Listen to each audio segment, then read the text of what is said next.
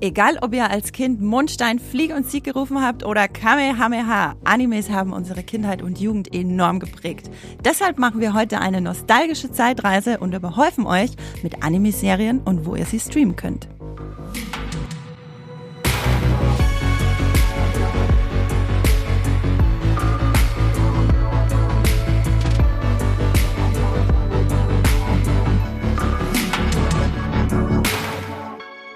Hallo und herzlich willkommen zu einer neuen Folge Streamgestöber. Heute haben wir eine ganz, ganz, ganz besonders tolle Folge für euch. Ich bin Andrea Wöger, ich bin stellvertretende Chefredakteurin bei Muipilot. Ich bin äh, passionierte Gelegenheits-Anime-Guckerin und meine liebste Sailor-Kriegerin war Sailor Chubita. So viel, das sind die wichtigsten Fakten über mich. Und damit ich jetzt nicht eine Stunde alleine über Sailor Moon rede, habe ich heute einen Anime-Experten, ja, Anime-Experten an meiner Seite. Rafi, willst du dich mal kurz vorstellen? Ja, hallo. Also ich bin der Rafi. Ich mache ähm, ganz viele YouTube-Videos. Man kennt mich vielleicht von der einen oder anderen Zusammenfassung von gewissen Animes, ein bisschen humoristisch, aber auch von Sachen, wo ich versuche, den Zuschauer ein bisschen näher zu bringen, warum denn was in einer gewissen Anime-Szene so gut funktioniert hat.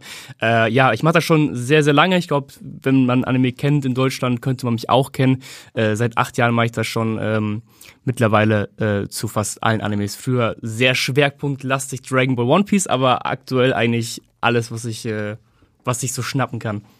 Ja, sehr cool. Danke, dass du hier bist. Gerne, ähm, gerne. Wir, genau, wenn ihr Ruffy kennt, also wenn ihr Animes mögt, dann kennt ihr Ruffy bestimmt. Und wenn ihr keine Animes guckt, dann werdet ihr Ruffy heute lieben lernen. Genau, wir erzählen euch heute von unseren ersten verrückkindlichen Anime-Erfahrungen. Wir reden darüber, wie Animes in Deutschland groß wurden, wie wir mit Animes groß wurden und wir werden euch ganz viele tolle Streaming-Tipps geben. Ältere Sachen, neue Sachen, alles, was ihr unbedingt, unbedingt gesehen haben müsst. Und bevor wir uns komplett in nostalgischen Gedanken verlieren, gibt es wie immer ein paar Worte zu unserem Sponsor. Magenta TV ist unser Sponsoring-Partner. Das TV- und Streaming-Angebot der Telekom bündelt Fernsehen und Streaming auf einer Plattform. Magenta TV gibt's als App, zum Beispiel auf eurem Smart TV bei Apple TV, auf dem Fire TV Stick oder auch über die Premium TV Box Magenta TV One. Alles völlig unabhängig von eurem Internetanbieter. Magenta TV ist ein super praktischer Hub für Live-TV und Streamingdienste wie Netflix, Amazon Prime Video, Disney Plus, RTL Plus sowie die Magenta TV Megathek.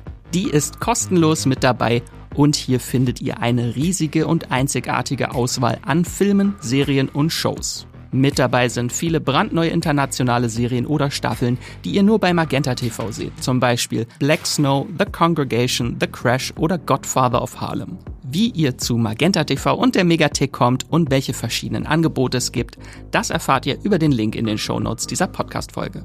Und jetzt weiterhin viel Spaß im Streamgestöber.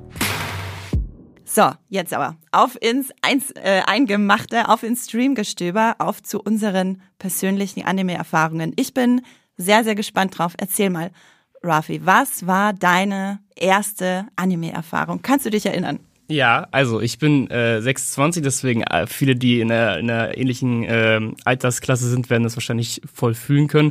Natürlich habe ich auf RTL 2 damals die äh, ganzen Animes geschaut, ganz voran Dragon Ball. Das hat mir mein Bruder dann immer äh, hingestellt zum Schauen und das hat mich ja voll fasziniert und ja, dann, dann war es halt normal, dass man äh, in der Schule war, man kam nach Hause, dann war dieses Programm und da hat man halt zwei, drei Stunden äh, die Serien geschaut. Also ganz zu Anfang sehr viel Dragon Ball rauf und runter. Wir hatten eben äh, im Off noch kurz drüber gesprochen. Ich hatte auch total unbewusst sehr viel Heidi geschaut damals. Das lief doch auf Kika, glaube ich.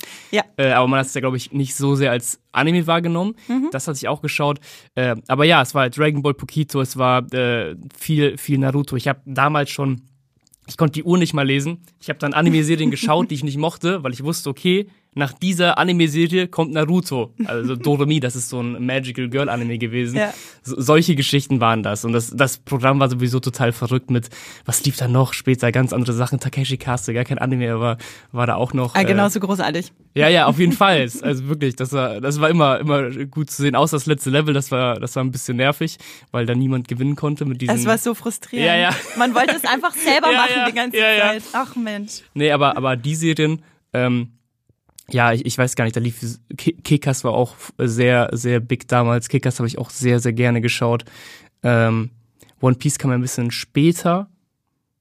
Ja, die ganz frühen Dinge habe ich nicht so mitbekommen, aber dann so diese Ära, wo Naruto so ähm, aktiv gelaufen ist, das habe ich so am meisten verfolgt. Und dann halt später über Internet, aber das kommt ja noch. Das, das kommt ja alles noch, genau. Wir sind jetzt noch in den frühen, in, den, äh, in der steinzeitlichen analogen Fernsehphase ja. gerade. ähm, genau, also bei mir war es tatsächlich, ich glaube auch meine, dass meine erste Anime-Erfahrung Heidi war. Äh, meine Mama hat das total geliebt. Äh, ich glaube, meine Mama war als Kind auch so ein bisschen wie Heidi. Ich bin ja in Österreich aufgewachsen. Ja, okay. Ähm, ich glaube, Heidi spielt in der Schweiz, aber im Prinzip ne, ist es jetzt nicht so viel Unterschied. Viele Alpen, viele Berge, schöne, saftige Wiesen. Ähm, und ich habe auch Heidi wirklich, wirklich geliebt und ähm, kann das auch heute teilweise, also das Intro natürlich auf jeden Fall auswendig singen. Und es gab damals ja auch, und das ist mir auch erst jetzt äh, bei der Recherche bewusst geworden für den Podcast, es gab ganz viele Co-Produktionen, also mhm. japanisch, äh, deutsch, deutsche oder japanisch-österreichische oder schweizerische Co-Produktionen, so wie Vicky und die starken Männer, äh, quasi ein halber Anime oder wie würdest du das äh, beschreiben? Ja, das ist eigentlich auch so ein, so ein Anime, der in diesen Punkt fällt, habe ich geschaut, aber nicht bewusst als Anime. Ja. Weil Wiki habe ich auch geschaut, das lief glaube ich auch auf Kika, aber das habe ich auch überhaupt nicht als Anime wahrgenommen, äh, bis ich irgendwann äh, gehört hatte, dass Ichiro Oda, der Mangaka von One Piece, Inspiration daraus gezogen hatte aus diesen Ach, aus diesen Anime. Da ist es so aufgefallen, oh, das war ja auch so ein so ein äh, richtiger Anime quasi. Ähm, ja, aber stimmt, jetzt wo du es sagst mit der Co-Produktion, das wirkt doch eher so ein bisschen wie so ein Anime, der hier eher produziert werden würde und nicht wie so ein klassischer Anime. Ja, ja, in, also in meinem Kopf äh, ist gerade ein totaler, so eine, hat gerade so eine Explosion stattgefunden, wie Vicky und die starken Männer äh, One Piece inspiriert hat. Ist gerade äh, mir die ganzen Parallelen ploppen gerade auf in meinem Kopf. Aber bevor wir uns hier verlieren, äh, ich habe noch, äh, als ich noch klein war, habe ich das Dschungelbuch geguckt. Das lief bei Pro 7. Mhm. Ähm, das hatte ich ungefähr für 20 Jahre vergessen und dann habe ich zufällig meine Folge gesehen und das war, ich hatte so ein richtiges Kribbeln. Ich habe sofort gemerkt, oh krass, das habe ich als kleines Kind geguckt, aber habe es auch einfach wieder total vergessen, weil es nie zur Sprache kam. Ich glaube auch sowas wie König der Löwen wurde ja auch äh, inspiriert von so einem, äh, ich hoffe, dass das richtig ist, in japanischen Anime, wo es auch um Löwen ging. ja, da gab es doch tatsächlich, glaube ich, Plagiatvorwürfe, ja, dann weil es sehr ähnlich ja, war. Ja, ich weiß jetzt nicht, wie genau das ist, weil ja. manchmal kommen ja solche Plagiatsvorwürfe auf und dann ist es am Ende nur, okay, der Löwe war gleich, aber ähm, kann natürlich ganz gut sein, dass mich da inspirieren lassen hat ein bisschen. Ja, also es gibt ja auch wirklich eine breite Palette, wovon man sich inspirieren lassen kann äh, bei den Animes. Und genau, wir haben jetzt schon so ein bisschen über die ersten Animes, die damals so über die Bildschirme flimmerten, bei uns geredet. Was war denn dein erster Lieblingsanime, wo du sagst, okay, das dafür hast du gelebt, als du okay. sieben warst. Ja, also ich, ich glaube, ich glaub, das wird schon Dragon Ball gewesen sein. Es war ja, äh, damals war es ja, Dragon Ball Sailor Moon war ja der super Boom. Ich glaube, mhm. die Mädels waren ein bisschen mehr bei Sailor Moon, aber auch viele Jungs. Äh, und Dragon Ball kann eigentlich von, von äh, allen enjoyed werden. Ich denke aber auch, da werden ein bisschen mehr Jungs äh, dabei gewesen mhm. sein. Aber ja, es, wird auf, es war auf jeden Fall Dragon Ball. Ich meine, man war, keine Ahnung, äh, acht, zehn Jahre oder so. Ähm, und du siehst da wieder irgendwelche Leute sich voll kloppen, es ist so voll over the top, das macht halt total, also ich bin, ich habe auch eher Dragon Ball Z damals geschaut, ich bin nicht so mit Dragon Ball, äh, wo Son Goku noch kleiner ist, aufgewachsen, das habe mhm. ich dann mhm. später nachgeholt, bei mir war es schon bei äh, Dragon Ball Z, was gelaufen ist. Ähm, ja, also ich glaube, als Kind ist das so voll toll, das äh, zu erleben, aber dann war es ja auch so, ich habe mich ja als Kind immer so ein bisschen mehr mit Son Gohan identifizieren können, weil der war ja eher in meinem Alter, so, dann ist aber er auch später älter geworden, dann war das wieder ein bisschen okay. Ähm, und dann kam halt Naruto und der war halt genau in dem Alter und der ist ja auch mit mir ah. dann älter geworden. Das ist ja so, das macht ja das, oder das ist ja das, was Battle Shonen so besonders macht, dass man diesen Charakter hat, der mit einem im besten Fall halt wächst. Ähm, also Dragon Ball immer ein Platz vom Herzen gewesen, der erste Anime, aber ich habe mich äh, sehr, sehr schnell mit Naruto angefreundet. Das war was Naruto als Serie halt so gut macht, ist halt, wenn er traurig ist, bist du selbst traurig, wenn er glücklich ist, bist du auch glücklich. Das macht die Serie verdammt gut und deswegen äh, hänge ich da bis heute auch noch sehr dran. Äh, bei mir ist es immer so, äh, dass, dass ich habe so fünf Animes, die ich so auf einer Stufe stelle und dann sage ich, okay, heute fühle ich mal das mehr. Und meistens ist es so dann, äh, dass irgendwer von der Community sagt, ja, okay, Ruffy, du hast letzte Woche aber das gesagt. Ist halt schwer, was soll ich denn machen? So, die sind ja alle so toll. Ähm, aber ja, anfangs Dragon Ball sehr stark, dann halt Naruto sehr, sehr, sehr lange. Würde ich sagen, immer noch. Bei mir hat sich so ein klein wenig Attack on Titan noch reingemogelt, weil das hat so ein bisschen diese Erwachsenen-Teams, die man dann im Alter vielleicht ein bisschen mehr wertschätzt. Ähm, aber ja, Dragon Ball, One Piece, äh, Naruto und Attack on Titan sind immer so meine Go-To-Sachen. Und Naruto wirklich schon seit klein auf. Hast du, was ich mich gerade gefragt habe, hast du bei Dragon Ball auch den Manga gelesen? Äh, ich habe natürlich nur den Anime äh, geschaut, also damals, als ich ein Kind war, dann halt immer mal wieder, mal wieder, man kennt das, man will die Serie nochmal schauen, man hat es nochmal mhm. geguckt. Ähm, dann habe ich, glaube ich, vor, wann war das? Vor, vor fünf, sechs Jahren oder so mal den Manga gelesen, von mhm. Anfang bis Ende. Mittlerweile jetzt auch schon wieder mal drei, vier Mal durch, also öfter. Aber da fällt nochmal auf, wie anders das ist. Also man, man äh, sagt ja oft, gerade bei Dragon Ball, ich will nicht sagen, schlecht gealtert ist, das ist das falsche Wort, aber manche Passagen sind ja schon ein bisschen länger gezogen, weil das Modell des wöchentlichen Animes so funktioniert. Und ja. du merkst im Manga, dass Dragon Ball einfach von der Geschichte eine der fast-pacedesten Sachen ist, die es gibt. Also es ist so schnell, Schlag auf Schlag, was ja auch so popul populär gemacht hat, weil es halt so gut geschrieben war. Äh, nicht jetzt unbedingt in dem Aspekt, dass es jetzt so wie Attack on Titan auf so deep Themes geht, aber die Schreibweise, wie der Manga gemacht ist. Es macht einfach Spaß. Es macht Spaß, Dragon Ball zu lesen. Ähm, ja, das fällt nochmal auf. Also der Manga ist da nochmal ein bisschen anders als der Anime, aber beides super. Ja, ich habe tatsächlich den Anime, ich habe nie, ich oute mich jetzt, ich habe nie Dragon Ball geguckt. Ich hm. habe keinen Zugang dazu gefunden. Es, ja. ähm, ich habe es halt nicht von klein auf geguckt, als es kam, sondern da war ich halt einfach voll in Sailor Moon drin. Da gab es irgendwie nichts anderes. So was du gerade meinst, ja, ja, Sailor Moon und Dragon Ball, die beiden, die beiden. Das war so. Manchmal war es so ein, bei manchen war es so ein Entweder oder und bei mir war es einfach nur Sailor Moon. Kann ich auch gleich noch was dazu sagen. Ähm, aber ich habe ein paar Bände von dem Manga gelesen und das fand ich schon ganz, das fand ich schon ganz äh, interessant und ganz süß auch so ein bisschen die Anfänge dann mhm. von Son Goku so ein bisschen aufzuarbeiten, nenne ich es mal, weil ich, ich äh, gerade für die Arbeit kenne ich nur die späteren Sachen. Deswegen äh, fand ich das äh, cool, da nochmal so einen kleinen Anknüpfungspunkt zu finden. Da hatten wir irgendwie, äh, mein Freund und ich sind damals in eine Wohnung zusammengezogen und er hat ich habe tausend DVDs mitgebracht und er hat tausend äh, Manga mitgebracht und dann, äh, keine Ahnung, haben wir uns da gegenseitig so ein bisschen so in andere Welten eingetaucht. Ja, ja. Das war, das war eigentlich ganz, das war so mein Zugang zu, zu Dragon Ball, aber das kam halt erst viel später, da war ich schon Ende 20. So. Was war denn dein Lieblingsanime damals? War das dann Sailor Moon? Das war Sailor Moon. Also Sailor Moon war meine erste große Anime-Liebe und ähm, danach kam Pokémon bei mir. Mhm. Äh, Pokémon aber in allen Varianten, also Karten auf dem Gameboy gespielt, äh, die, den Anime geguckt, aber so was wirklich so Anime betrifft, das war Sailor Moon. Muss dir das so vorstellen, so Mitte der 90er, da war ich so, keine Ahnung, wie alt war ich da, so sechs, sieben, acht Jahre alt. Ähm, österreichisches Dorf, draußen blühen die Wiesen, so ein bisschen wie bei Heidi und ich sitze halt drin und bettel meine Mutter an, ich will Sailor Moon schauen, Mama. Und sie hat es mir nie erlaubt und dann bin ich immer zu meiner Nachbarin gegangen, die durfte nämlich und habe ich da immer heimlich Sailor Moon äh, geguckt. Genau, also für alle, die Sailor Moon nicht kennen, was ich mir nicht vorstellen kann, da geht's um das äh, tollpatschige Mädchen namens Bunny, die erfährt, dass sie, naja, äh, große, ein großes, wichtiges Schicksal hat. Sie hat magische Kräfte in Wahrheit. Sie ist eine Kriegerin für Liebe und Gerechtigkeit. Ähm, und dann gibt's noch ganz viele andere tolle Sailor-Kriegerinnen. Das lief, ich guck gerade, 1995 kam das nach Deutschland, erst nämlich im ZDF interessanterweise und dann erst später auch zum Anime-Nachmittag bei bei RTL 2. Kann man sich gar nicht vorstellen, dass es auf ZDF lief, ne? Ja, ne? Also Sailor Moon wäre jetzt auch nicht das, wo ich gesagt hätte, das passt jetzt irgendwie neben Heidi und Calimero und Vicky und die starken Männer ins ja. ZDF-Anime-Programm. Das ist schon tatsächlich ganz interessant. Man kann es leider nirgends streamen in äh, Deutschland. Man kann sich aber natürlich eine schicke DVD-Box kaufen, wenn man möchte. Was ich auch noch geguckt habe und mir ist dann bei der Recherche für den Podcast aufgefallen, ähm, dass ich tatsächlich vor allem die Animes mit äh, weiblichen Protagonisten, also mhm. mit, mit Mädchen in der Hauptrolle geguckt habe. Ich habe nämlich noch gerne geguckt Mila Superstar mhm, ja. und Honey und Nanny.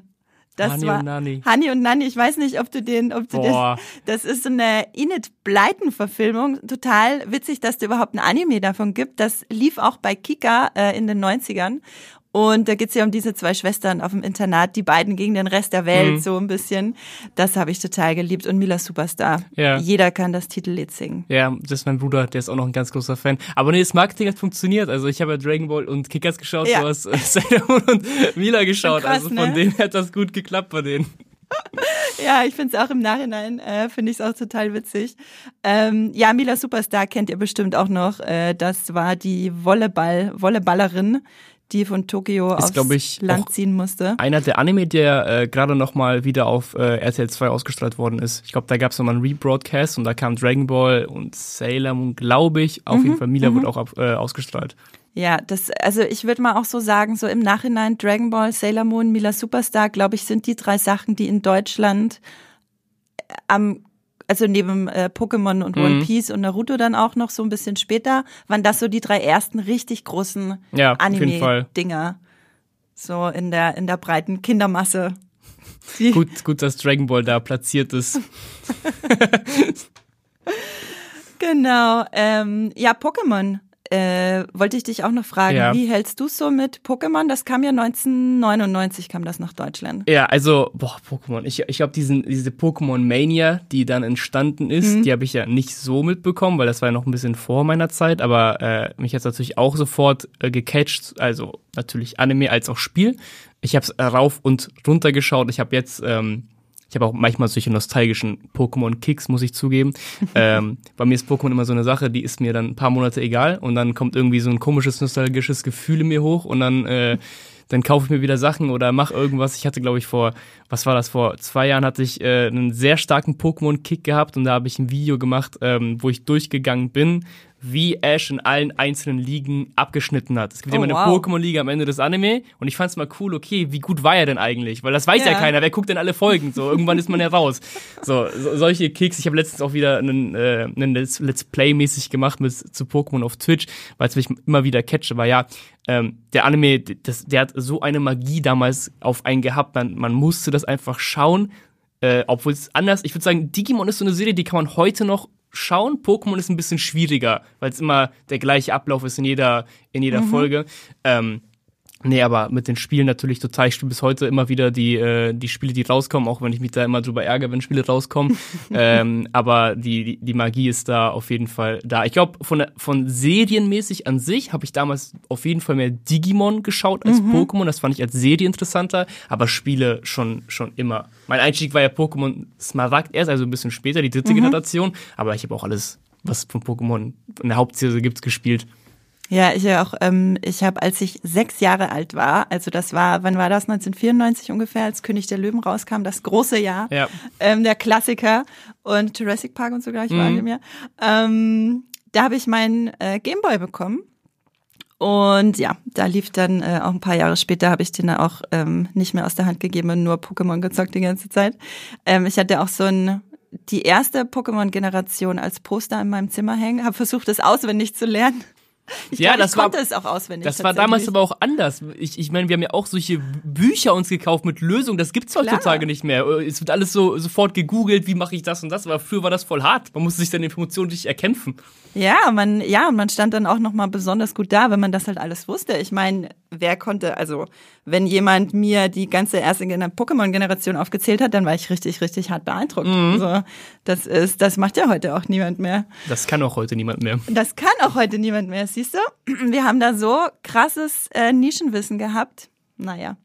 Gut, ähm, dann lass uns mal, wir haben ja jetzt schon ganz viel über die äh, großartigsten Kindheitsanimes geredet, die so, bei mir war das so Mitte 90er, bei dir fing das dann wahrscheinlich so Anfang Nullerjahre an. Mhm. Genau. Ähm, dann lass uns doch nochmal drüber reden, wie die Animes in Deutschland groß geworden sind. Wir können ja nochmal so den, ich sag mal, den Anime-geschichtlichen äh, Unterbau liefern. Wir hatten ja schon das, also die Anfänge kamen in den 70ern und das finde ich auch ganz interessant, dass so früh schon Animes in Deutschland liefen und wie du ja auch meintest, man wusste gar nicht, dass man Animes geguckt hat. Meine Mama wusste bestimmt nicht, dass sie ein Anime guckt, als sie da selber als Kind äh, Heidi abgefeiert hat. Ja. Genau, 1993 startete dann ja die, also da kam dann die erste große Welle, da startete ja der RTL 2 Anime-Nachmittag. was haben wir RTL 2 nicht zu verdanken? Ist schon krass, ne? Dass Ja. dieser Anime-Nachmittag eine ganze Generation. Ja, ist, ich glaube, das ist auch heute voll, voll schwierig, sich so, ich sag mal, wenn man jetzt 14, 15 ist, sich da so hineinzuversetzen, dass man vom Fernseher war und dann zu festen Zeiten Serien schauen musste und man auch mal eine Musste. Folge verpasst, ja, was, auch mal eine Folge verpasst hat. So, heute in dem Konsum, den man hat, geht das ja gar nicht, weil man ja schauen kann, wann man möchte. Aber damals war es halt einfach so, dass du ein ganz anderes Konsumverhalten hattest, weil ich habe nicht jede Folge von Naruto geschaut, da muss ich mir irgendwie erklären, wie das so und so passiert Ja. ist.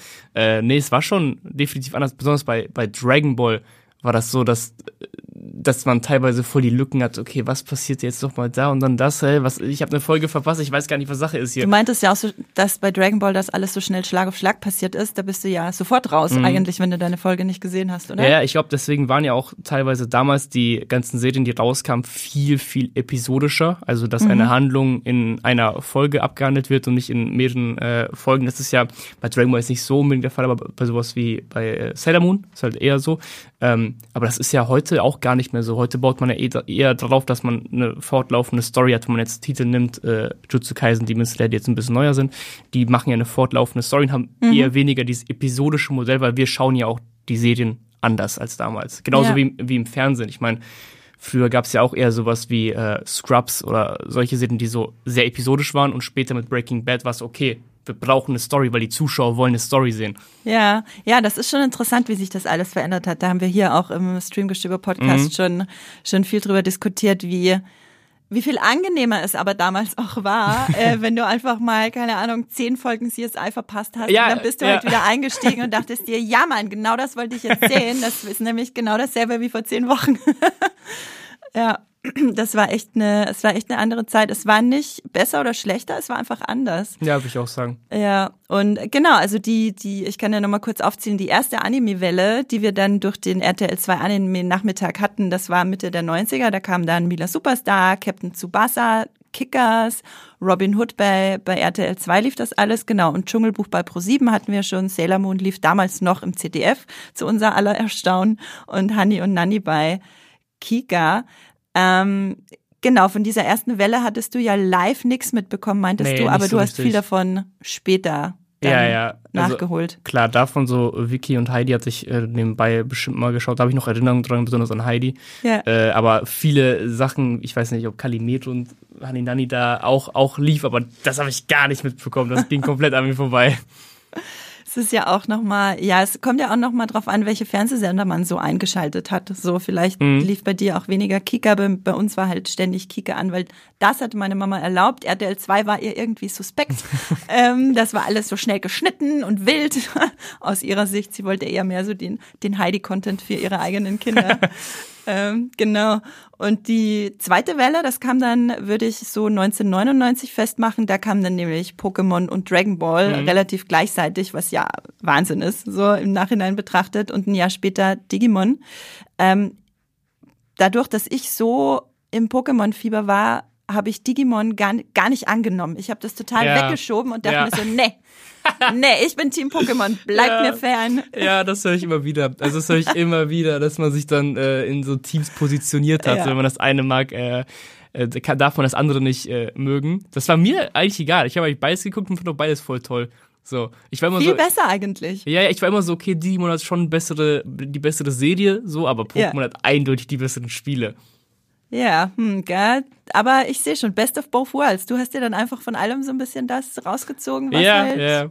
Ich meine, Pokémon, der Anime war war. auch damals noch, weil es ja so neu war, äh, sehr, sehr cool. Später ist es dann ein bisschen verbraucht. So, obwohl Ja. natürlich in so gewissen Sequenzen, muss ich den Pokémon-Anime auch äh, anrechnen, in gew- gewissen Sequenzen, in Folgenabständen kommen da schon coole Sachen bei rum, gerade wenn man sich überlegt, das ist ein Anime für, für Kinder. Auch interessant, so. Ich meine, er Mhm. verliert immer die ganze Zeit, aber er macht ja weiter. Ist eigentlich eine schöne Message. Eigentlich schon. Er macht, was er liebt, ist egal. Aber verliert oder gewinnt, ist Ja. einfach.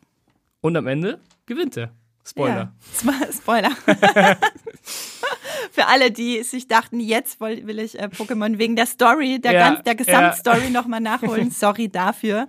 Ähm, genau, und dann würde ich so eine dritte Anime-Welle in Deutschland ausmachen, dann so Anfang, Mitte Nullerjahre. 2002, 2003, da kam dann Detective Conan, äh, One Piece 2003 natürlich ganz wichtig, äh, gerade jetzt für uns nach der Netflix äh, Live-Action-Verfilmung. Yu-Gi-Oh kam auch relativ ja. gleichzeitig mit One Piece und 2006 äh, dann Naruto. Das würde ich da auch auf jeden Fall noch in die dritte Welle mit reinnehmen. Vielleicht ist Naruto schon eine eigene vierte Welle.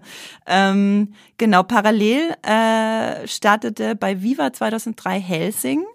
Oh ja, das, Das ist, auch für viele auch wieder wichtig, glaube ich. Genau, und das ist in dem Zusammenhang nämlich nochmal interessant, weil jemand wie ich, die halt äh, ein Kind war in den 90ern und dann halt Mitte Nullerjahre alt genug war, um gut Helsing zu schauen, sage ich mal, was sich ja definitiv nicht an kleine Kinder richtet, ähm, schon ein bisschen deftiger ist. Äh, für mich war das halt der perfekte Aufbau. So, ich war dann halt irgendwie so total gut vorbereitet für Helsing und habe das dann bei Viva geguckt und war dann so, boah, endlich, endlich so ein Anime für Erwachsene. Oh, ich bin jetzt so erwachsen, ich bin jetzt keine Ahnung 14 und so.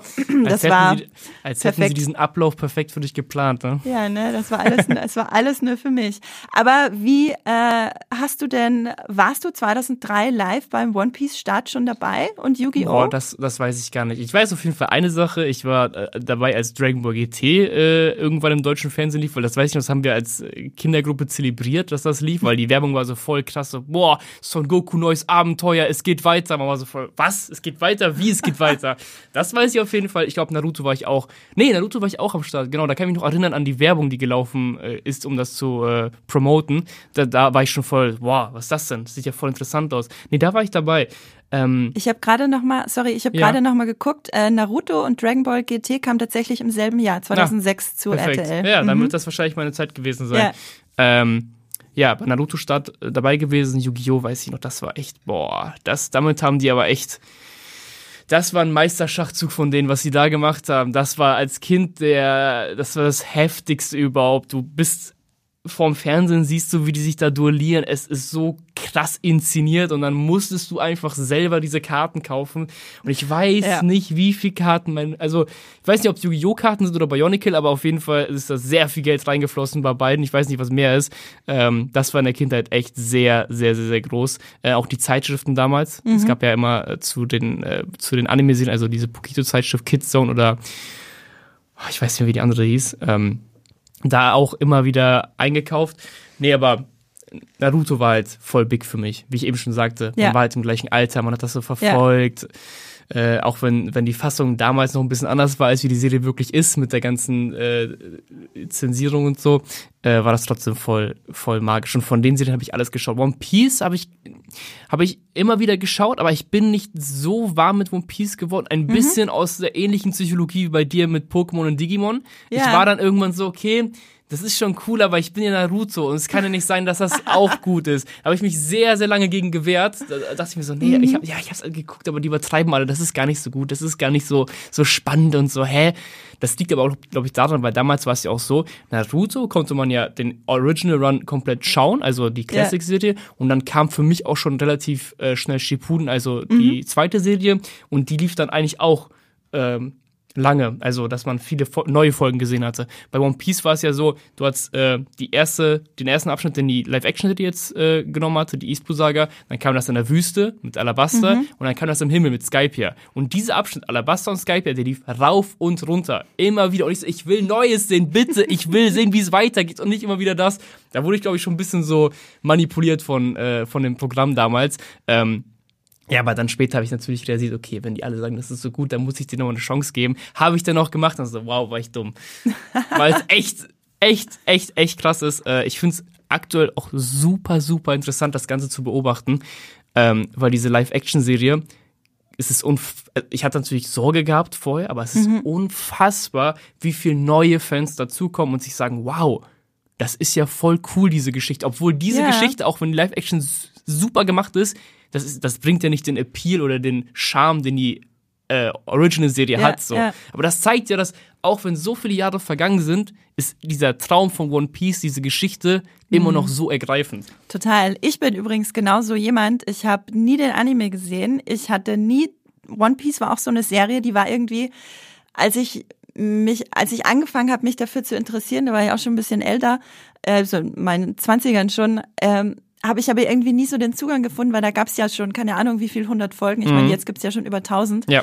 Ähm, und ich das so, boah, das hat mich richtig erschlagen, dass das, dass das schon so groß war. Und dann habe ich irgendwie den Einstieg nicht so richtig gefunden oder es war mir zu aufwendig. Und ich bin jetzt mit der Live-Action-Verfilmung in dieses jetzt Franchise eingestiegen.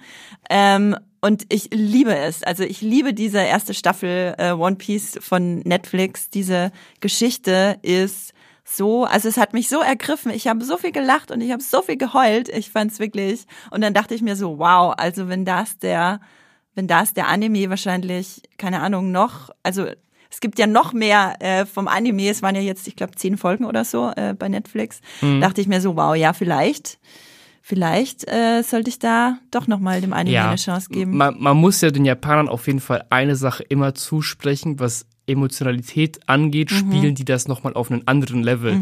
Äh, nicht nur von der Inszenierung einzelner Szenen, äh, wenn du jetzt vom Manga sprichst, der natürlich jetzt keinen Ton hat und äh, keine, keine Stimmen, äh, aber auch im Anime halt, wenn das dazukommt, wie die Musik machen, gerade auch jetzt diese in, in Ghibli-Filmen, das ist ja auch immer eine ganz, ganz spezielle Musik, die angewendet wird ähm, und halt auch Synchronsprecher. Ich meine, in Deutschland machen die auch eine super Arbeit, aber in Japan ist es ja nochmal ein bisschen älter, die haben dann nochmal einen anderen, anderen Approach äh, da, da, äh, dazu, äh, nee, aber die spielen das so auf einem emotional anderen Level, dass du das einfach fast schon fühlen musst. Was die Live-Action-Serie Ja. teilweise ähm, ohne jetzt zu spoilern, ich fand die Szene mit Jeff und Sanji, also wo man gesehen hat, was mit denen war, äh, kam dem schon sehr, sehr nah, was Emotionalität angeht. Aber im Anime natürlich war das nochmal ein bisschen, bisschen besser äh, bespielt.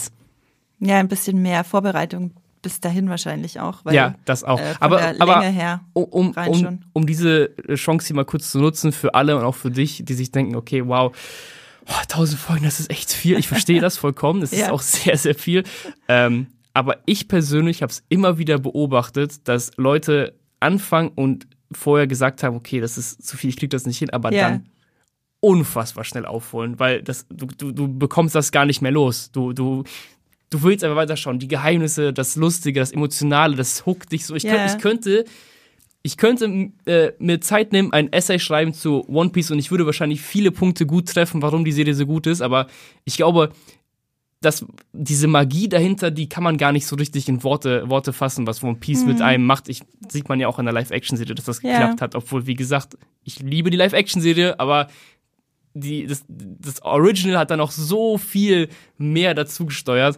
Aber ich bin sehr gespannt. Also, dass das geklappt hat mit der Live-Action ist super. Das, das wird voll interessant sein, die nächsten Jahre zu beobachten, wie die das machen werden. Total, total, weil ja bisher die Live-Action-Verfilmungen, also die Anime-Live-Action-Verfilmungen, das war ja, also ich wollte gerade sagen, Hit and Miss, aber es war dann Ja. doch eher, eher mehr ein Miss als ein Ja, Hit ja. bisher. Man darf nicht vergessen, solche Ähm, Sachen wie, genau. wie Alita oder äh, Ghost in the Shell waren auch nicht ganz verkehrt. Ähm, Ich liebe Alita. Ghost in the Shell, aber Alita, ich bin, ja, ich fand Ghost in the Shell, äh, der Anime war ein bisschen nicer, ein bisschen besser, aber der Live-Action hat schon eine gute Arbeit äh, gemacht. Und Oldboy ist noch ein guter Pick von Ja, mir. Das ist ja auch von der tatsächlich. Mhm. Manga-Vorlage ein unfassbar guter Film. Einer meiner Lieblingsfilme bis heute. ja, da kriegt ihr auch heute gleich noch ein paar äh, Filmtipps von uns, neben äh, Serientipps, ein paar Live-Action-Sachen. Ja, Oldboy ist ein bisschen Piece hart, mochtet. aber ich glaube, Old, Oldboy, wenn man sich drauf einlässt, kann jeder äh, sehr genießen. Old, ja, das äh, ist richtig hart, kann ich auf jeden Fall äh, unterstreichen. Der hat mich schockiert. Ja. Ich nenne es mal schockiert. Ja. um das gelinde äh, gesagt auszudrücken. Okay, ähm, genau, wir äh, haben euch jetzt nochmal, oder eher äh, Rafi hat euch nochmal One Piece ans Herz gelegt. Guckt da unbedingt, unbedingt rein, wenn ihr die Live-Action-Verfilmung mochtet und den Anime noch nicht gesehen habt. Ähm, wie ging's denn dann? Genau, 2006, du warst voll dabei mit Naruto und bist da total eingestiegen und hängen geblieben. Und 2000, genau, und dann plätscherte das ja irgendwann so ein bisschen vor sich hin. Es kamen keine großen neuen Anime-Starts mehr bei RTL 2, also keine, die richtig eingeschlagen haben. Naruto war da so gut wie das letzte neue Mhm. Ding. Wie ging's denn? 2013 wurde dann ganz eingestellt, äh, der RTL 2 Anime-Nachmittag. Wie ging's denn dann weiter? Kam dann schon langsam das Streaming auf wahrscheinlich, ne?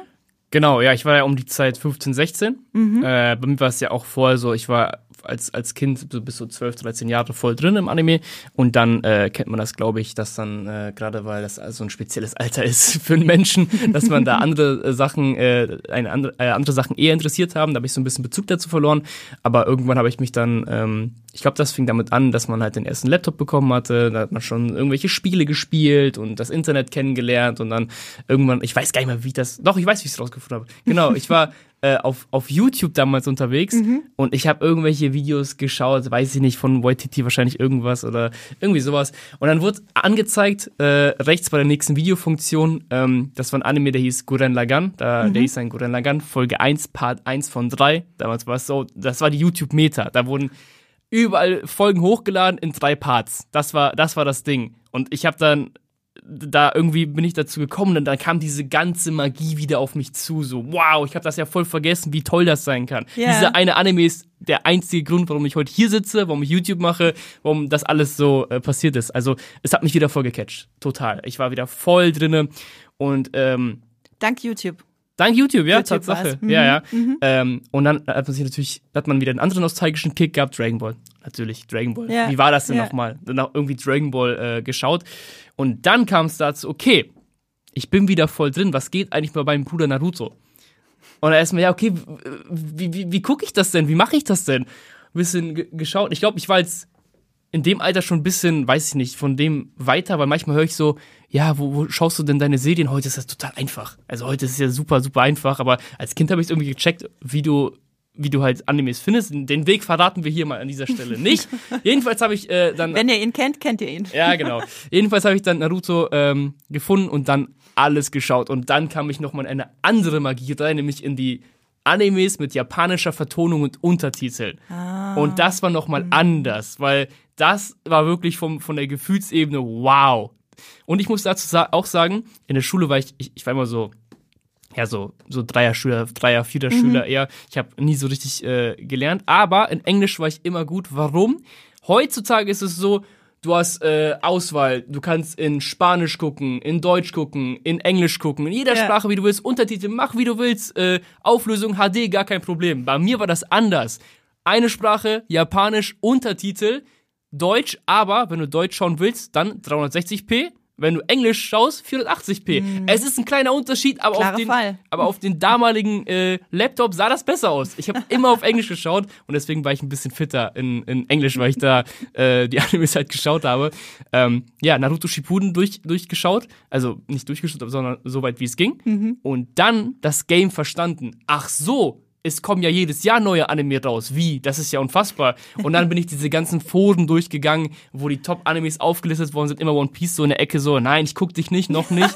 äh, aber ja, waren halt überall äh, die ganzen Animes, ich habe die alle durch, durchgeschaut. Es war teilweise auch so, dass ich, ich habe ich hab eine Serie geschaut, wie später jetzt Attack on Titan oder Sword Art Online. Ich finde Sword Art Online nicht mal gut heutzutage, aber ja. ich habe es geschaut und ich habe es am nächsten Tag immer wieder geschaut. Weil ja, es war einfach so, so unfassbar für mich, diese Serien anzuschauen. Da habe ich so viel durchgegrindet. Das war, das war schon eine klasse Zeit. Ja, ja, ich merke auf jeden Fall, die Anime-Liebe, die sprüht so. Äh, ja, diese ganze Zeit, heraus. diese Zeit kam nochmal zurück, wo es mhm. wo es nochmal anders war. Es war auch einfach eine, ne, es ist in meiner Kindheit und Jugend generell ist auch einfach teilweise eine sehr intensive Zeit und wenn man das dann damit verbindet und das dann im Nachhinein nochmal zurückkommt, äh, voll bin ich total bei dir. Das ist echt, äh, das kann einen echt umhauen. Ähm, eine Sache, bevor wir zu äh, noch ein paar Anime-Streaming-Tipps für, unseren, für unsere Zuhörenden kommen, ähm, eine Sache noch, äh, über die ich gern reden möchte, und zwar, dass in Deutschland Animes im Gegensatz zu Japan, wo das ja ganz anders ist, immer noch sehr viel von sehr vielen Leuten als Kinder Kram auch abgewertet mhm. werden. So sage ich mal. Ähm, ich bin ja jemand, ich schaue generell, also ich schaue nicht nur gern Anime, ich schaue generell einfach wirklich sehr gern Animation äh, von überall. Ist meine absolute Lieblingsserie aller Zeiten ist Steven Universe. Ich weiß ah, nicht, ob ja, du, ja, doch kenne ich. Also jetzt ja auch stark beeinflusst von Sailor Moon und Dragon Ball. So, da ist, da gibt's äh, keinen Weg dran vorbei quasi. Meine liebste Serie aller Zeiten. Ähm, genau, aber wenn ich damit so hier auch bei, selbst bei uns in Muipilot, bei, in der Redaktionssitzung damit ankomme, dann mal so, ja, okay, Kinderserie, Kinderserie, so, nee, ja, du kannst es als Kind schauen, ist aber schon auch heftig als Kind so. Ich habe es als meine Nichte so sieben Jahre war, habe ich mal mit ihr geguckt. Das war ja teilweise schon richtig hm, zu hart tatsächlich. Ähm, für mich ist das ganz klar äh, eigentlich viel perfekter für Erwachsene. Und äh, ich glaube, viele, bei vielen Leuten ist das nicht angekommen hier in Deutschland, auch weil dieser RTL 2 Anime-Nachmittag halt als Kinder Programm gebrandet war. Mhm. So und auch immer noch gebrandet ist, jetzt, als sie es nochmal zurückgebracht haben, die, äh, dieses Jahr und schon wieder eingestellt, glaube ich. Ähm, ja, ist schade, oder? Ja, also man muss ja generell sagen, ich glaube, Japaner trauen einfach, oder ja, trauen einfach ist vielleicht das falsche, die falsche Beschreibung, aber sagen wir es mal so, die trauen der, den Kindern ein bisschen mehr zu, mhm. dass sie jetzt ähm, Sachen sehen und jetzt nicht sofort auf der Straße rennen und irgendwie mit Messern werfen oder ja. so. Also ich von meinem Gefühl mhm. her hat es auch immer so, dass ich diese Serien geschaut habe, aber mir nicht gedacht habe, okay, ich werde jetzt sonst was machen oder ich hau jetzt dem äh, ich hau jetzt dem Schüler eine rein, weil ich das bei Dragon Ball gesehen habe. Bei mir war das gar nicht so, aber man kann ja nicht von einem selber auf alle anderen Kinder ähm, schließen. Ähm, ich glaube, teilweise muss es vielleicht in Deutschland so gemacht werden. Gerade im Beispiel Naruto ist es ja, ist ja bei mir in der Community immer noch so ein Meme, was wir spielen. Mhm. Äh, weil damals war es ja so, da, es wurde ja keiner ähm, umgebracht oder so. Es war ja immer so, er wurde entführt, äh, was dann immer interessant war, weil es einen Charakter gab, der seinen ganzen Clan äh, umgebracht hat und Anime war es dann, er hat sie entführt. Da ist bei mir als Kind diese Vorstellung entstanden, dass dieser, dieser Charakter so einen riesen Sack hatte und alle da reingesteckt hat und dann gegangen ist. So, das war bei mir als Kind halt so die Vorstellung davon. Aber später hat man gemerkt, hm, das ist schon komisch, die werden irgendwie alle entführt. Wo, wo, wo, wo sind sie denn? Ja, ja, wo sind sie denn? Das war so, was, das war so die Sache. Ähm, also ich glaube, ich beobachte das ja mit am meisten, weil ich ja so viel damit zu tun habe. Ich glaube, dieses ganze Kinderding äh, wird immer irgendwo äh, da sein, aber es, es löst sich schon sehr, sehr stark. Gerade durch das Internet hat man einen ganz anderen Bezug, wie man zu dieser Serie mhm. einsteigt. Und ich glaube, der größte Faktor ist einfach dieses Streaming-Zeitalter, weil damals war es ja so, ähm, bei mir in der Schule habe ich ja auch, als ich in der siebten, achten Klasse war, nicht drüber gesprochen, äh, dass ich jetzt irgendwie Anime schaue, weil das wurde dann irgendwann ja, also Animes wird dann von, das finde ich immer, also heute als Erwachsener finde ich es mal sehr interessant, das nochmal zu, so zu beobachten. Mhm. Damals war es so, Animes waren cool, Pokémon war cool und dann am nächsten ja. Schultag waren so Roller und Rauchen cool. Und ich war da schon als Kind so, hä? hä? Was ist denn passiert? Aber es war halt so. Hat man halt nicht drüber, drüber gesprochen, aber Jetzt, ähm, äh, wenn ich das auch von meinem, von meinem jüngeren Cousin höre oder von, von anderen, ist es ja oft so, dass sie in der Schulklasse schon äh, drüber reden, hey, habt ihr gesehen, was bei One Piece passiert ist? Das ist ja ganz anders. Weil ja. dieses Streaming-Zeitalter, das mit Netflix, hat ja die Av äh, Availability geliefert. Ich glaube, das mhm. war mal das große Ding. Die Verfügbarkeit musste da sein. Sobald die Verfügbarkeit da ist, ist es einfach so, dass ein ein Watcher, der auf Netflix Breaking Bad beispielsweise guckt, der bekommt angezeigt, hier, guck doch mal äh, hier eine Serie Naruto, Attack on Titan, was auch immer nur als Beispiele, dann ja. wird er vielleicht beim ersten Mal das nicht schauen, weil er, sich, weil er sich denkt, ach, das ist doch, das ist doch gezeichnet, das kann ja gar nicht gut sein. Aber das wird ja immer wieder angezeigt und irgendwann wird er sich denken, so wie ich damals mit One Piece, ja, vielleicht ist da doch was dran. Irgendwann bist du weich gekocht. Ja, ja, mhm. und sobald, sobald man sich darauf einlässt, glaube ich, findet jeder irgendwie äh, eine Serie, ein Anime, der, der gefällt und man realisiert dann schon, dass es nicht für Kinder ist und das haben die auch, muss man sagen, die Japaner im Anime-Bereich sehr gut gemacht. Das hast du eben äh, gesagt. Jetzt mit Steven Universe zum Beispiel. Mhm. Äh, Steven Universe kannst du als Kind schauen, aber mhm. auch als Erwachsener, weil als Erwachsener checkst du diese ganzen Messages, die da ja, drin ja. sind, diese Geheimnisse so und so. Viel. Aber das ist ja, das ist ja der Optimal-Case für eine Serie, mhm. wenn du die als Kind schauen kannst, aber als Erwachsener hast du so Elemente drin, die du verstehen kannst. Als Kind fand ich es cool, dass Naruto äh, der Hokage werden wollte, um es allen zu beweisen, zu zeigen, dass er kein Versager mhm. ist. Das fand ich als Kind cool, diese Emotion.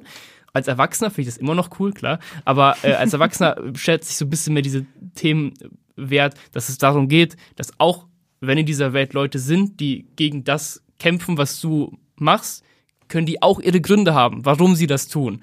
Und das ist ja das, was dann als Erwachsener viel mehr wertgeschätzt wird. Attack on Titan ist für mich das beste Beispiel. Es sind irgendwelche Titanen, die rumlaufen, so voll, wow, ja. Hammer, super. Aber wenn ich damit befasse, ist es eigentlich nichts mehr als eine, als eine Serie über zwischenmenschliche Probleme. So. Mhm. Das ist ja diese, die, dieses Konstrukt Anime, warum es so gut funktioniert, weil es beides bespielen kann. Es kann das, das Kindliche bespielen, einfach die Faszination, aber das Tiefere, das Interessantere auch. Dass du dann auch äh, erst später merkst, genau. Also ich denke mal, dass man das wahrscheinlich schon als Kind auf irgendeiner emotionalen Ebene auch spüren kann, ja, dass das da, dass da noch mehr ist. Mhm. So, meine Kinder sind ja eh emotional meistens eigentlich klüger als Erwachsene, äh, nur sie können es halt noch nicht irgendwie so formulieren und begreifen. Ähm, und als Erwachsene hast du dann halt die diese kognitive äh, Ebene, wo du das dann äh, nochmals wirklich begreifst.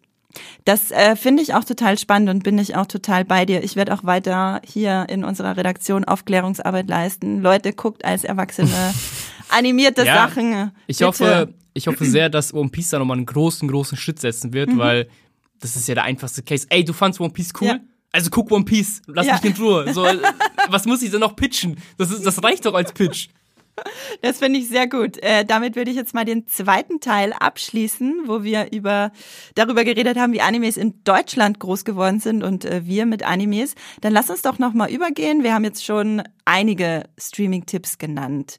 Ähm, ich würde da gleich mal anfangen noch mal mit Naruto. Ich habe gerade mal geguckt, da gibt's ja neun Staffeln bei Netflix. Mhm äh, und einen Großteil auch bei Crunchyroll. Ja. Also da gibt es sowieso gar keine Ausreden für irgendwen. Das äh, guckt ihr gefälligst. Das ist jetzt die, Hausauf die erste Hausaufgabe, die wir euch geben, äh, wenn ihr es noch nicht gesehen habt.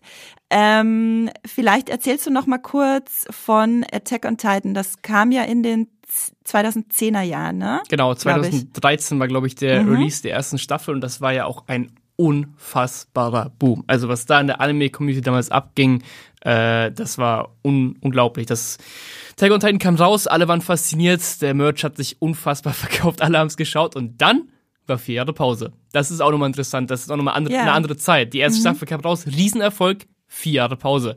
Ähm, ja, Attack on Titan hat, glaube ich, auch, äh, du hast ja eben von der Erfahrung gesprochen, dass du äh, Sailor Moon cool fandst und dann kam Helsing zu einem guten Zeitpunkt. Ich glaube, mhm. das wird bei vielen ähnlich gewesen sein, dass man so ein bisschen mhm. leichtere äh, Serien geschaut hat und dann kam Attack on Titan, man war so voll, ja Mann, ich bin, ich bin in dem Alter, das ist so voll brutal, das ist genau mein, genau mein Ding. Ja. Da war man so hooked.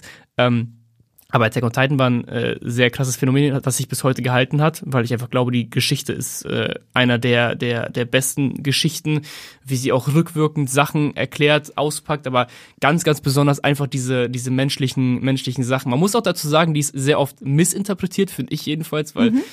die Serie das ist wieder ein, wieder ein, Thema zum Auspacken. Die Serie, die, eigentlich sagt sie dir, du sollst dein Gegenüber verstehen, aber sie zeigt, dass, dass, dass die, die Charaktere in der Serie den Gegenüber nicht verstehen.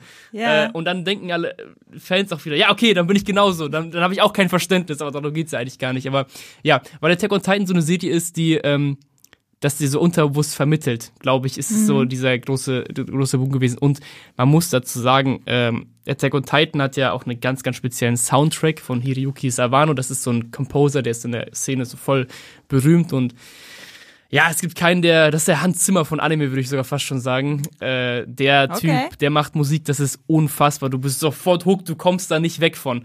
Also bei Attack on Titan stimmt alles. Äh, von, von der Story, Animation, von der, von der Musik, von den Synchronsprechern.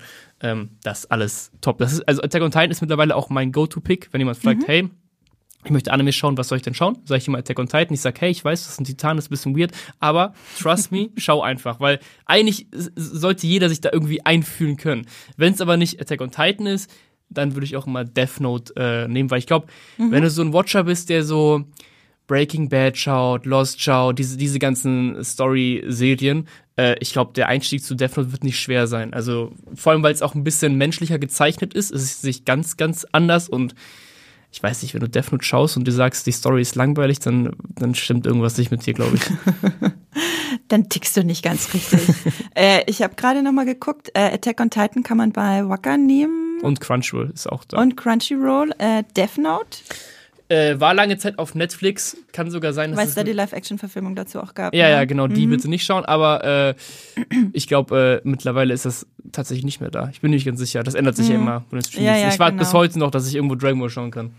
Ja, das ist wirklich hier, hier wir mit, äh, ich mit Sailor Moon, du mit Dragon ja. Ball, da sind wir echt nicht gut aufgestellt in Deutschland mit der Streaming-Verfügbarkeit. Das ist super traurig. Ich will halt auch nicht ein paar hundert Euro für die äh, DVD-Box ausgeben. Ähm, vielleicht mache ich es irgendwann, weil das ist ja, glaube ich, auch das Ziel der Sache. Ähm, genau, also Attack on Titan, ihr habt's gehört, äh, könnt ihr auch streamen. Äh, und keine Sorge, ich werde euch das alles noch in die Show Notes legen, äh, was wir, was wir euch hier ans Herz legen und wo ihr es streamen könnt. Ähm, ich würde auf jeden Fall noch in den Ring werfen, ich weiß nicht, ob du die kennst, Planets. Das Planets. Planets, äh, das kam 2003, gibt nur eine Staffel. Das ist eine total coole, sehr realistische Sci-Fi-Serie über AstronautInnen, die aus Sicherheitsgründen Weltraummüll aus dem Orbit Mhm. fischen. Also das spielt einfach in der nahen Zukunft und vieles los im Orbit und sie fischen da Zeug raus. Ähm, ist ich habe das deswegen, ich bin ein riesiger Sci-Fi-Fan Mhm. und ich habe das deswegen geguckt, weil es halt auf ganz vielen Sci-Fi-Top-Listen mit drauf war. Dachte ich so, okay, Planets. Ähm, habe mir die DVD gekauft, weil man es nirgendwo streamen kann. Äh, wenn ihr Sci-Fi-Fans seid und Anime-Fans, dann müsst ihr das unbedingt schauen. Das ist auch nur eine Staffel, ist ganz, ganz äh, ja, ist wirklich ganz, ganz toll, hat mich total ergriffen, auch ne, mit so einem emotionalen Unterbau, wo, wo du dann auch nochmal schön aus den Latschen kippst äh, am Ende. Ist richtig toll. Und eine Sache, die ich geliebt habe und wo ich auch über Netflix drauf gekommen bin, mittlerweile gibt es nicht mehr bei Netflix, sondern beim Amazon Channel Anyverse, Mhm. äh, Full Metal Alchemist Brotherhood. Oh ja. Äh, die, ich habe die Brotherhood-Version geguckt. Äh, ich weiß gar nicht mehr, wie ich darauf gekommen bin. Das kam 2009 raus. Äh, ich habe das vor ein paar Jahren geguckt. Ähm, das hat mich so umgehauen. Und wirklich, ich habe immer noch Gänsehaut, wenn ich an manche Szenen denke heute.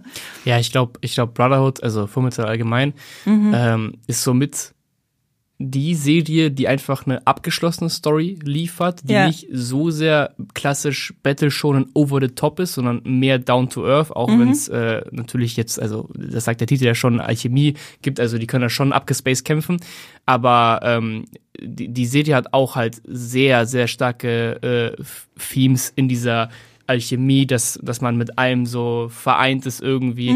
Ähm, auch sehr stark einzelne Charaktere, die sehr interessant sind. Es gibt einen Charakter, der heißt Greed, also Gier, ähm, der, äh, der, ist, der will halt alles haben und dann nach und nach checkt er auch, äh, dass es Wichtigeres gibt. Auch ein sehr, sehr schöner Charakter, ähm, Charakterentwicklung.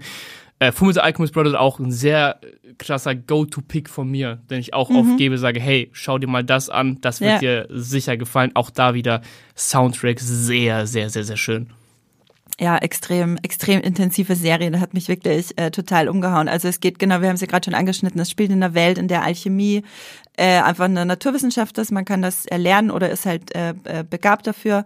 Und Leute können halt, äh, wie war das, ähm, Materie und Energie in andere Materie Mhm. einfach verwandeln, genau. Und damit natürlich dann auch kämpfen und dann schießen irgendwelche Steinplatten aus dem Boden oder so. Das ist natürlich alles total äh, actionreich, aber der emotionale Kern von den zwei Brüdern, die ihre, äh, auf die eine oder andere Art eben ihre Eltern verloren haben, ähm, und sich dann da durchkämpfen und auf die Reise gehen, ist wirklich der Hammer. Also diese Szene am, am zu Beginn, wo sie versuchen, die tote Mutter wieder zu Ja. beleben und dann halt fast sterben dabei beide und es auch furchtbar schief geht. Also da war ich Das ist ja, das ist fertig ja, mit den Nerven. Ja, das ist so, das ist so ein Hook, da kannst du eigentlich gar nicht aufhören Ja, zu nee. schauen, weil das so stark ist, dass du einfach Ja. weiter gucken musst. Großartig geschrieben, wirklich richtig, richtig toll. Genau, könnt ihr, wie gesagt, äh, bei Anyverse schauen. Und eine Sache, die ich auch noch mitgebracht habe, und dann äh, kommen wir nochmal dazu, ob äh, für äh, aus deiner Sicht hier irgendwann irgendwas noch fehlt, ist äh, bisschen abgespaceder, ist nicht jetzt der krasse Go-To-Pick, wie du sagen würdest, äh, Jojo. Jojo's Oh, wow. Bizarre Adventure. Da bin ich äh, dank meinem Freund drauf gekommen, der ist riesiger Jojo-Fan. Ich habe ihm auch schon tausend Jojo-Merch-Sachen zum Geburtstag geschenkt. ähm, ja, das ist einer der abgedrehtesten Animes, den ich kenne, aber auch gerade deswegen einfach nur geil. Also es geht also man, ja, es geht um die Familie Joestar. Es beginnt in der ersten Staffel, ich glaube in den 1880er Ja, Jahren ist sehr lange her. mit, äh, äh, warte mal, ich habe es mir aufgeschrieben, aufgeschrieben, mit Jonathan Joestar. Irgendwann, ähm, mein Lieblingsprotagonist ist sein Ur-Urenkel. Es gibt nämlich in jeder Staffel eine neue Ära, einen neuen äh, Jojo, ähm, die dann auch meistens eben so heißen, ne? Jonathan, Joseph, äh, Jotaro, wie auch immer. Völlig bekloppt, aber auch da, obwohl es so bekloppt ist und sie dich da mit irren Kräften und irren Stance, wie es in dem Fall heißt, äh, bekämpfen, trotzdem ein emotionaler Unterbau, der funktioniert. Ich habe beim Staffelende eigentlich immer geheult. Ich war Ja. immer dabei. Was, was Jojo halt sehr gut macht, äh, nicht unbedingt im ersten und im zweiten Teil, also die sind auch gut, aber Mhm. ich meine anderen Punkt, sondern eher im dritten, vierten und fünften, Mhm. ist halt, es wird eine Gruppe aufgebaut, die, äh,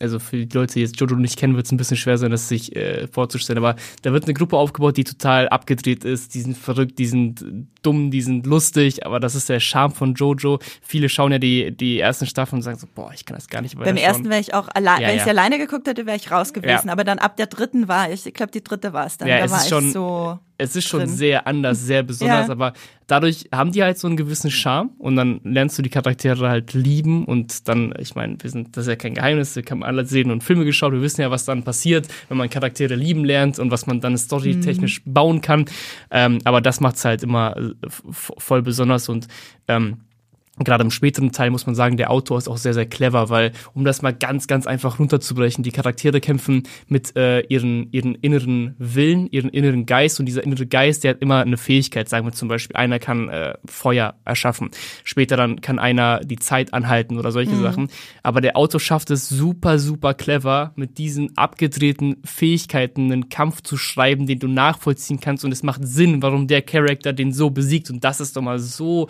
interessant zu, äh, zu beobachten. Das Ja. ist echt eine eigene Magie. Ich würde auch sagen, Jojo ist doch mal, auch wenn Animes abgespaced sein können, Jojo ist doch mal seine ganz, ganz eigene Art von abgespaced. Und bei Jojo sage ich auch bis heute, entweder hast du es oder du liebst es. Es gibt nichts zwischendrin. Bestimmt. Es ist so extrem, äh, du musst dich auf eine der beiden Seiten schlagen. Ich bin auf der Liebesseite. Ähm, ich habe es wirklich lieben gelernt. Es gibt vier Staffeln aktuell bei Netflix. Äh, insgesamt gibt's mehr und äh, Manga sowieso noch mehr und das wird auch weiter äh, fleißig weiter verfilmt. Irgendwann gibt's dann sogar auch einen weiblichen Jojo, worüber ich mich sehr gefreut habe, die äh, gefreut habe, die gute Jolene ähm, im Gefängnis, genau. Ja, das waren so ein paar Sachen von mir. Was würdest du denn sagen? Gibt's da noch irgendwelche Animes, die du jetzt gern noch unseren Zuhörenden ans Herz legen möchtest? Wir hatten ja wirklich Ja. schon einiges. Äh, es gibt natürlich immer sehr, sehr viel. Ich glaube, ich nehme mal die Zeit und push äh, Link Click. Das ist jetzt ein ganz besonderer Pick. Das ist ein Anime, der läuft auf Crunchyroll. Und das ist ein chinesischer Anime. Also auch die Tonfassung ist chinesisch. Ich glaube, mittlerweile gibt's auch äh, Japanisch und Deutsch, bin ich mir nicht sicher. Ähm, chinesische Animes sind auch noch mal ein bisschen anders von der Herangehensweise. Die funktionieren auch noch mal ein bisschen anders. Man merkt das auch beim Schauen abseits von der Sprache, dass es eine andere Progression hat. Aber der Anime funktioniert so, dass wir zwei Protagonisten haben und die können dann per Handschlag Folgendes tun. Wenn sie ein Foto haben, kann der eine den anderen in die Vergangenheit schicken und in, als diese Person auf dem Oh, Foto. wow. Und dann werden halt so emotionale Geschichten damit äh, auf, auf, aufgearbeitet, weil die Person bekommt das dann hautnah mit, was passiert ist. Die, Ja. Eigentlich wollen die ja äh, Fälle aufklären, aber dann kommt das eine zum anderen. Und das Coole dabei ist, es hat einen, einen etwas episodischen Ablauf. Eine Folge, ein Foto, eine Vergangenheit quasi. Aber das läuft alles am Ende so organisch und so stark, so clever zusammen, dass ich da wirklich vor der letzten Folge der ersten Staffel einfach offenen Mund hatte, total berührt war und gar nicht fassen konnte, was ich da gerade geschaut habe, weil ich auch chinesische Animes bis dato nicht auf dem, auf dem Schirm hatte. Und äh, die zweite Staffel macht damals weiter. Der chinesische Markt ist ja voll am Kommen, was Animes angeht. Das ist doch mal ein Pick, äh, den ich definitiv geben würde, weil ich glaube auch, das ist so eine Death Note-Geschichte, wenn man sich darauf einlässt, kann das jeder äh, Ja. enjoyen, weil es ist halt, man spielt ja auch selber mit dem Gedanken, was wäre, wenn ich einen Death Note hätte, was wäre, wenn ich äh, in die Vergangenheit könnte, solche, solche Geschichten halt. Das ist ein sehr starker Pick. Ich mag ganz gerne Hunter Hunter 2011. Äh, ich glaube, das ist aktuell auf Netflix oder Amazon Prime, da bin ich mir nicht ganz sicher. Ähm, ist auch klassische Battle-Schonen-Richtung, also wo, wo, wo, gekämpft wird, wir haben einen kleinen Jungen, der, der ist, der ist der Hauptcharakter, aber was Hunter Hunter ganz gut macht, ist schon ganz zu Anfang merkt man auf jeden Fall, okay, auch wenn hier alles heiter wirkt, die Sonne scheint, ist da so ein düsterer Unterton schon drinne.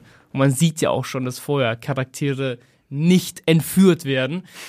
ähm, und das geht halt immer, immer, immer so weiter. Man wächst mit, den, mit dem Charakter mit und er ist sehr clever geschrieben, weil er ist ein normales zwölfjähriges Kind in der Welt von einem verrückten Anime. Ja. Wo natürlich Sachen passieren, wie irgendwelche bösen Organisationen sind da und er muss gegen die kämpfen. Ich meine, was würde denn passieren, wenn ein echter Zwölfjähriger gegen die kämpfen müsste? Und das wird halt immer dunkler und dunkler und dunkler bis zum bis zur absoluten, absoluten Spitze, wo dieser Charakter komplett zusammenbricht. Und diesen Zusammenbruch zu beobachten, charakterlich, äh, sehr spannend. Besonders weil gegen Ende so viele Charaktere auftauchen, die so viele verschiedene Sachen ähm, aufweisen, die super, super interessant sind. Das ist auch eine Serie, ich kenne auch niemanden, der es geschaut hat und der es nicht mag. Also eigentlich mögen Ja. es alle, die das mal angefangen haben. Also mit den beiden Sachen äh, hast du mich gerade total überzeugt. Link-Click hieß das erste Mal. Link-Click, weißt du? genau, ja. Link-Click und Hunter Hunter 2011. Ja, genau. Äh, ich habe das hier mal notiert, damit ich es natürlich auch in die Shownotes legen kann. Und ich gucke dann auch nochmal, wo genau man streamen kann. Und dann schreibe ich euch das auch noch in die Shownotes, damit ihr da äh, direkt los streamen könnt. Eine kleine Sache, die ich, die mir auch gerade noch eingefallen ist, die ich total mag, ist Erased. Das ist Ja. auch so eine schöne, schöne Geschichte. Die gibt's. Ich habe es mir hier notiert bei äh, Wakanim kann man das streamen zurzeit. Ja, muss ich jetzt auch gar nicht so viel dazu sagen. Geht um Zeitreise, geht um Vergessen, geht um Liebe, geht um alles, was halt Animes so toll macht. Erase ist aber ein Anime, der, der super, super beliebt ist. Äh, Mhm. Also den haben sehr viele geschaut, sehr viele lieben den. Ich muss sagen, ich habe eine Hassliebe mit Erase. Das Ah, gebe ich offen spannend, zu, habe ich ja. schon oft gesagt. Ähm, weil Erase kam damals raus. Ich habe es dann live verfolgt, also Woche zu Woche, jede neue Ja. Folge. Und man kennt das ja bei solchen Serien. Ähm, da geht es darum, dass der Hauptcharakter etwas rausfinden muss. Deswegen ist ja die Spannung da, okay, wir bekommen jede Folge Mhm. Ja. einen Hinweis. Und das war super spannend. Ich habe es jede, jede Woche sehr, sehr gerne geschaut. Aber ich, ich formuliere es mal so, vielleicht bin ich da allein, aber es gab eine Sache, wer der verantwortlich hätte sein können. Und es war super, super obvious, dass er es ist. Deswegen dachte man, sich- okay, er kann es nicht sein. Und am Ende war es genauso. Und ich habe dann noch einen emotionalen Schaden, weil ich so viel, ich habe mir so erhofft, okay, hoffentlich, hoffentlich wird das noch irgendwie gegen Ende so voll clever gelöst. Und dann war es halt genauso, war ich ein bisschen enttäuscht. Okay, also eine eingeschränkte Empfehlung. Erase. Normalerweise würde ich nichts madig reden, aber bei Erase bin ich ein bisschen, bin ich bisschen so noch, äh, das sind noch Spuren bei mir. Der emotionale Ja. Schaden, der sprüht noch äh, aus jeder Pore. Ich habe es gerade gemerkt. Touchy, äh, touchy Subject. Aber ich Ähm, bin da, ich bin da äh, in der Minority, also eher die, Ja. die, die meisten lieben es. Ja, ja. Ähm, eine Sache, über die wir noch gar nicht geredet haben, die man natürlich der Vollständigkeit halber auch nochmal sagen kann, sind die 26 Episoden von Cowboy Bebop. Oh ja. ähm, 1998 kam das raus, gibt's bei Netflix, äh, auch aufgrund, weil es da diese Live-Action-Verfilmung gab, die eher auf der Miss-Seite von Hit and Miss Nee, war. da, da gab es keine Live-Action. Äh, ah ja, ach so, nee, stimmt, habe ich mich vertan. Genau, also 26 Episoden von dem äh, Cowboy Bebop Anime, bei, nicht, verklickt euch nicht, äh, von dem Anime bei Netflix, äh, einfach der Vollständigkeit halber, glaube ich, äh, kann man das auch nochmal Ja. sagen. Auch, äh, auch eine Sache, wo natürlich äh, der Soundtrack eigentlich im Vordergrund ja, auf steht. jeden Fall. Sehr viele, sehr, sehr schöne äh, Stücke. Bebop auch ein Anime, muss man dazu sagen, der ist schon, der ist sehr, sehr anders von der Herangehensweise, Mhm. als wie du es heute machen würdest. Also sehr vieles wird ja offen gelassen und der Zuschauer ist frei zur Interpretation, was Das- ich persönlich sehr schätze. Das hat mich, als ich es äh, zum ersten Mal gesehen habe, hat mich das total irritiert, Mhm. weil ich es nicht erwartet habe. Und erst so, ne, als die Jahre vergingen, habe ich das irgendwie zu schätzen gelernt. Ja, ja, Ja. das ist halt, das ist halt ein wichtiger Punkt. Ich, also ich beobachte das ja selber. Sehr viele Leute, die es heutzutage schauen, mögen es gar nicht, weil die ganzen Antworten nicht bekommen Mhm. äh, und zu, nicht zu faul sind, aber einfach die haben möchten in der Serie. Ich habe ja auch geschaut und dann war ich so, hä, ist ja War voll das lang. das Ende jetzt? Nee, ich war eher so, ist das, das ist ja voll langweilig. Das, äh, Ich habe es ja. gar nicht toll gefunden. Aber später habe ich so mal geschaut mit einem Ja. anderen Auge drauf. Nicht mit diesem, okay, Ah. erklär mir jetzt, warum das so ist. Ich will das jetzt wissen, sondern mit dem wissen, okay, was kann man da rein interpretieren, warum ist das so und so, Mhm. Wie, was ist der Kern dieser Serie? Und dann war so, wow, das ist echt, das ist echt Hammer, das ist super. Ähm, Deswegen, ich glaube, viele werden da so ein bisschen, also seid da nicht irgendwie mit dem Auge, weil wir jetzt sagen, okay, Bebop ist, so voll toll, dass ihr irgendwas erwartet. Einfach reinschauen, auf sich wirken lassen, dann glaube ich, kann man da schon viel, viel, viel rausziehen. Also ich, ich bin auch ein Riesenfan der, der Serie, wegen dem Soundtrack, aber auch wegen Charakteren und halt äh, wegen der Overall Message, die ist sehr stark bei Bebop. Ja, voll. Ähm, genau, das ist auf jeden Fall eine Serie, die man wirken lassen muss. Das ist nichts, wo du dich jetzt voll auf die Story einlässt und da gibt's irgendwie jetzt krassen Enthüllungen und da kannst du irgendwas verstehen und miträtseln oder so. Das ist wirklich hören, gucken, fühlen sind da die Stichwörter. So. Jetzt sind wir auch schon am Ende angekommen. Gibt's denn von deiner Seite her noch irgendeine Sache, die du unbedingt unseren Zuhörenden ans Herz legen möchtest? Oder bist du all out of Anime Streaming-Tipps, was ich mir nicht vorstellen kann, ehrlich Nee, gesagt. nee, nee. Du hast noch tausend. Welchen nimmst du? äh, vergesst nicht das, was wir vor einer halben Stunde gesagt haben. Äh, bitte alle, alle Bedenken weglegen, einfach äh, machen, einfach One Piece schauen. Dankeschön. Dankeschön und tschüss, passt. Ciao. Jawohl, das war doch ein tolles Schlusswort. Ein großes Dankeschön geht natürlich erstmal an unseren heutigen Gast, Ravi. Vielen Dank gerne, für gerne. dieses tolle Hype-Gespräch. Das habe ich auch mal wirklich gebraucht. ähm, ein großes Dankeschön geht an unsere Fans und HörerInnen. Ohne euch wäre Streamgestöber nicht möglich. Und wenn ihr mehr zum Thema Anime hören wollt, wir haben, ich habe mal weit, weit nach unten gescrollt im Streamgestöber-Feed. Februar 2020 hatten wir eine Streamgestöber-Folge. Ein äh, Ghibli-Guide, äh, die 21 Anime-Highlights bei Netflix. Da kamen alle Filme damals äh, zu Netflix, alle ähm, genau, ich trage heute hier mein schönes äh, Totoro-T-Shirt. genau, das guckt ihr als erstes und Kikis kleiner Lieferservice. Das noch, das noch mal von mir äh, zum Schluss. Genau, schreibt uns gerne eine Mail mit euren Anime-Streaming-Tipps, die wir gar nicht genannt haben heute. Gibt ja bestimmt noch ganz viele an podcast.moviepilot.de. Wir werden uns das dann zu Herzen nehmen und auch mitnehmen in die nächste Folge. Abonniert unseren Podcast bei äh, eurer Podcast-App des Vertrauens. Und wir freuen uns natürlich ganz besonders über fünf Sterne bei Spotify und ein Kommentar, einen lieben Kommentar bitte bei Apple Podcast und Podcast Addict. Wir, I see you, Hater. Ähm, so garantiert ihr ein langes Leben von Streamgestöber, eurem Lieblingspodcast. Rafi, zum Abschluss, sag nochmal, wo findet man dich im Internet? Wo bist du zu hören, zu sehen? Also, ich bin auf allen möglichen Plattformen unterwegs. Twitch, YouTube, TikTok, Instagram. Eigentlich überall immer Ruffy, R-A-A-F-E-Y. Manchmal mit einer 17, manchmal mit einem TV, weil das Internet einfach so funktioniert. Aber äh, da bin ich eigentlich überall zu finden. Und auf Twitter. Twitter, wobei da sind manchmal Takes von mir, die vielleicht nicht so gut sind, deswegen da nicht. Aber auf den anderen Plattformen. Geht mal auf YouTube, passt. Ähm, aber erst guckt ihr One Piece und dann geht ihr auf YouTube Genau. und guckt euch die Meinung von äh, Rafi dazu an. So macht ihr es. Das äh, ist mein Anliegen für heute, meine Hausaufgabe. Dann bleibt mir nur noch zu sagen, tschüss und streamt was Schönes. Tschüss.